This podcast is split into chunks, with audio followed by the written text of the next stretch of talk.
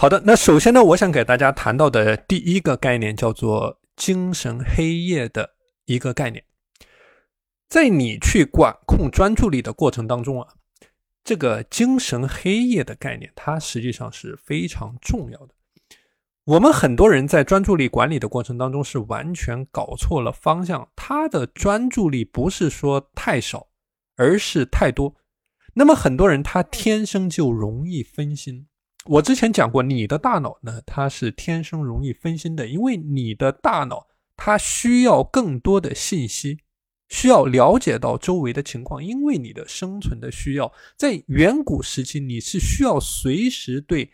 你周围的环境保持注意，保持警觉，这个时候你才能够存活下来。那么每一点的响动，每一种气味的变化，你都要保持注意啊，否则你就会性命不保。这个就是刻在你基因里面的习惯。所以，我们很多人员在践行的过程当中，无论是他每天去刷朋友圈也好啊，每天去看微信也好，去看微博也好。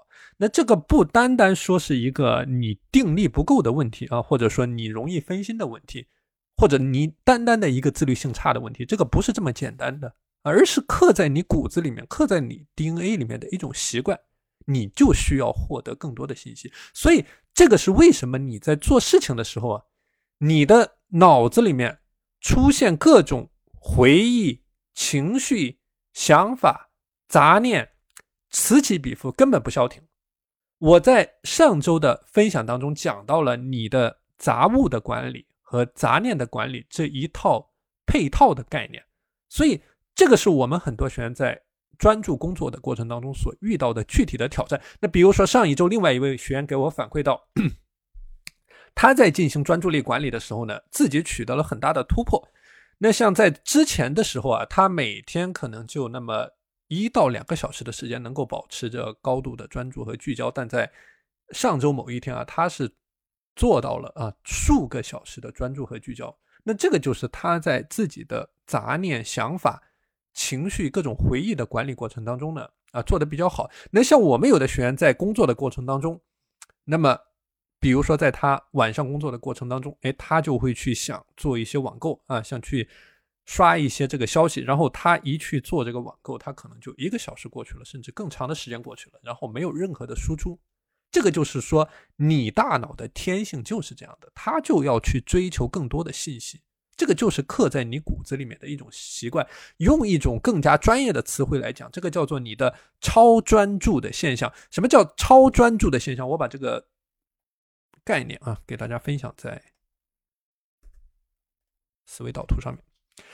那什么叫做超专注的现象呢？就是你想象一下啊，当你在工作的过程当中，你面对着外界的各种信息，你的专注力处于一种被点亮的状态，超亮的一种状态。那什么叫超亮呢？就是你对任何事物反应非常的快，就像你在一间非常明亮的房间里面，你反而是看不清你眼前最重要的那只萤火虫，就萤火虫的光啊。没有你周围的背景的光那么的亮，你反而看不清这只萤火虫。那这萤火虫是什么意思？就说你的工作、你的学习计划、你的专注去睡觉这一件事情。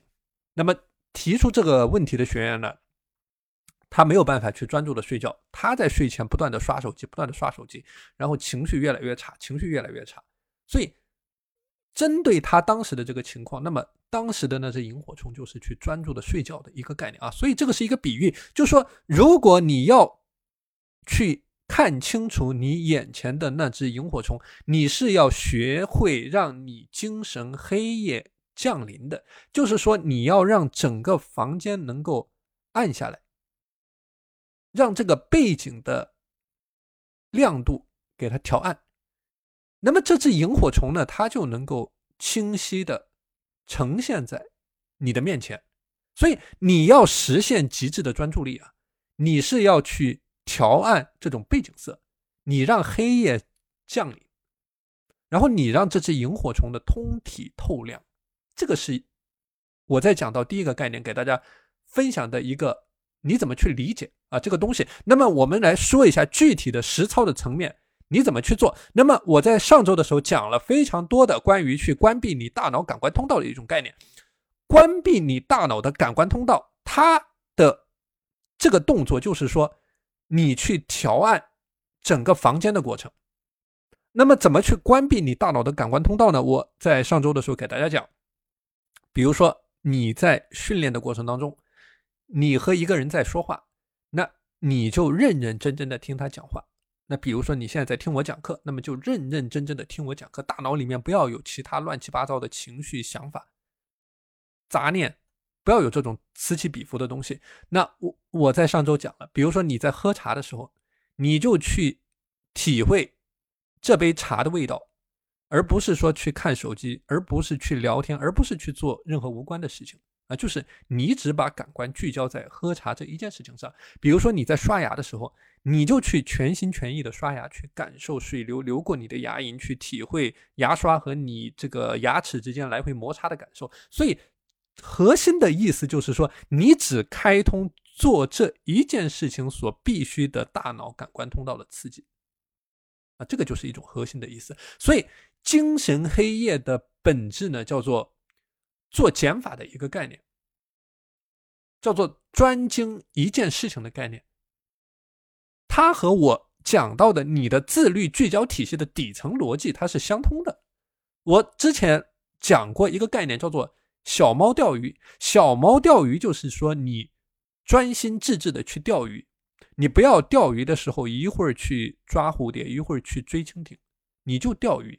那么这个。简单的理念，它是适用于你的锻炼、你的起居、你的读书、你的工作。那像这位学员，那么他在他的这个工作的过程当中，他在做他自己的事情当中，甚至是他在精力管理的过程当中，他在专注睡觉这一件事情上面，其实都是可以尝试用这样具体的方法去调暗他的背景色，而不是说。